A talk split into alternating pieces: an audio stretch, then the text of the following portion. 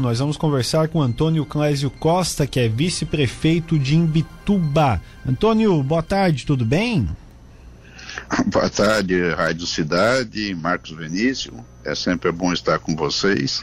E principalmente agora, né, que eu estou prefeito em exercício por 30 dias, o doutor Rosevaldo aí pegou 30 dias para descansar e a gente fica contente com isso. Pois é, Antônio, são, são 30 dias, mas já dá para deixar algumas marcas em Imbituba também, né? Com certeza, sim, com certeza. Estamos trabalhando bastante nesse sentido. Existe uma harmonia, né, um, entre eu e, e Dr. Rosevaldo, entre o prefeito e vice, prefeito Rosevaldo e vice-prefeito Clésio do Marcão. É, inclusive, há 18 meses, quando a gente assumiu a prefeitura, ele pediu para mim ficar do lado dele, inclusive montando um gabinete do lado do dele, participando aí ativamente da, das agendas dele. Né, e estou no grupo de agenda dele, participo para a gente se inteirar do que acontece no dia a dia em Bituba. E agora ele tirando 30 dias, é evidente que é um tempo bom, né? São 30 dias e é a primeira vez que eu assumo como prefeito, fico contente com isso, por ter já 30 anos de vida política e cinco mandatos de vereador, duas vezes presidente legislativo, e agora é a primeira vez que eu participo de uma, de uma eleição é, no executivo, tive o privilégio de ser vice-prefeito de Mituba, e estamos trilhando, trilhando para ver se daqui a dois anos e meio a gente possa ser candidato a prefeito e prefeito de Imbituba. Está muito bom, sim, muito bom. A gente está trabalhando muito em, na questão de projeto, né, de obras, é, coisas boas para a nossa querida Imbituba. Pois é, sobre essa questão de obras, o município está pleiteando aí recursos para investir em obras. É, seria uh, o FINISA, financiamento da, da, da, Caixa Econômica Federal?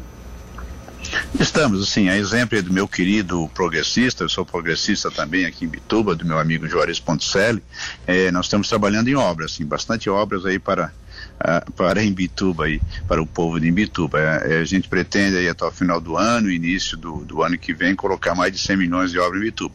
A gente sabe que Juarez Ponticelli, no seu mandato aí, é, é, deu para Tubarão aí um canteiro de obra, no seu mandato também um canteiro de obra, mas com dinheiro também financiado, né? Dinheiro do Finisa. Me parece que no primeiro momento, no primeiro mandato, ele conseguiu 100 milhões financiados e no segundo mais 100. E a gente está indo buscar agora da Caixa Econômica 40 milhões, né? E a gente tem aí mais do governo do estado, aí plano de mil, mais uns 30 milhões e mais recurso próprio aí que a gente pretende colocar esses 100 milhões é, para, o, para os imbitubenses. Seria um ginásio de esporte, né? Que nós nossos no esporte hoje comporta somente 700 pessoas, um ginásio de esporte para umas 2.500 pessoas, uma policlínica que a gente precisa aqui no centro, é, com mais de 6 mil metros quadrados de obras, cinco andares, inclusive com estacionamento. É a nossa querida Lagoa da Bomba, nós temos que resolver esse problema da Lagoa da Bomba. E uma série de obras de pavimentação, é, inclusive no sul do município, no norte do município, onde a gente quer, sim, realmente, é, trabalhar nesse sentido, tá? E é, dar esse para Imbituba também esse canteiro de obras. Uhum, vocês já se reuniram com o pessoal da Caixa Econômica Federal para tratar sobre esse financiamento? Sim, sim, já estamos conversando há 60 dias. Inclusive, ainda ontem tivemos aí um, uma outra reunião com o pessoal da Caixa de Criciúma, né?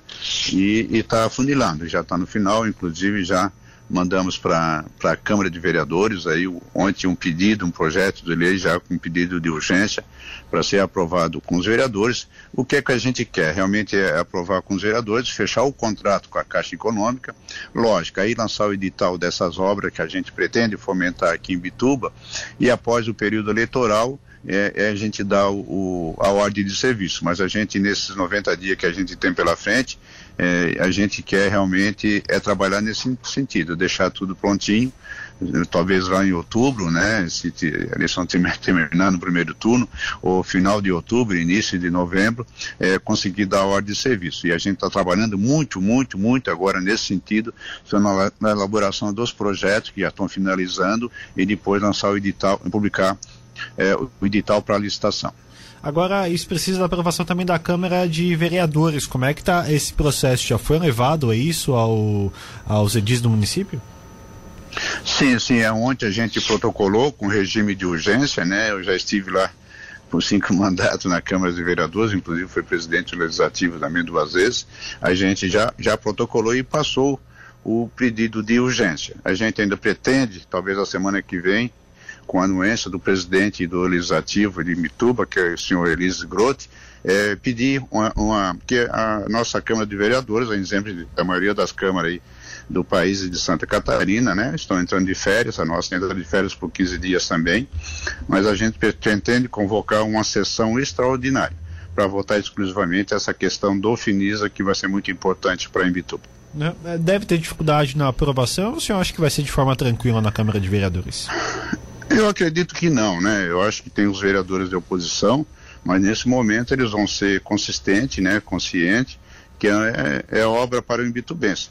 É, mas tem a questão da oposição. Mas acreditamos que a gente tem, é, a maioria dos vereadores vai sim votar a favor, que em Bituba nós temos 13 vereadores e precisa somente maioria simples, que seriam sete vereadores. Ah, agora, a questão de pagamento do financiamento, como é que vai funcionar? Exemplo de Tubarão, que o senhor citou na, no começo da sua fala. Tubarão teve um tempo de, de, de carência, pagando só a questão dos juros ali, mais um tempo para fazer o pagamento do financiamento. Como é que em Bituba desenvolveu essa questão com a Caixa? Também, é no mesmo sentido, né? Tem uma carência de dois anos e, e depois, após essa carência, a gente é, começa a pagar que é em 10 anos, 96 meses, me parece, mais ou menos quase perto de 10 anos.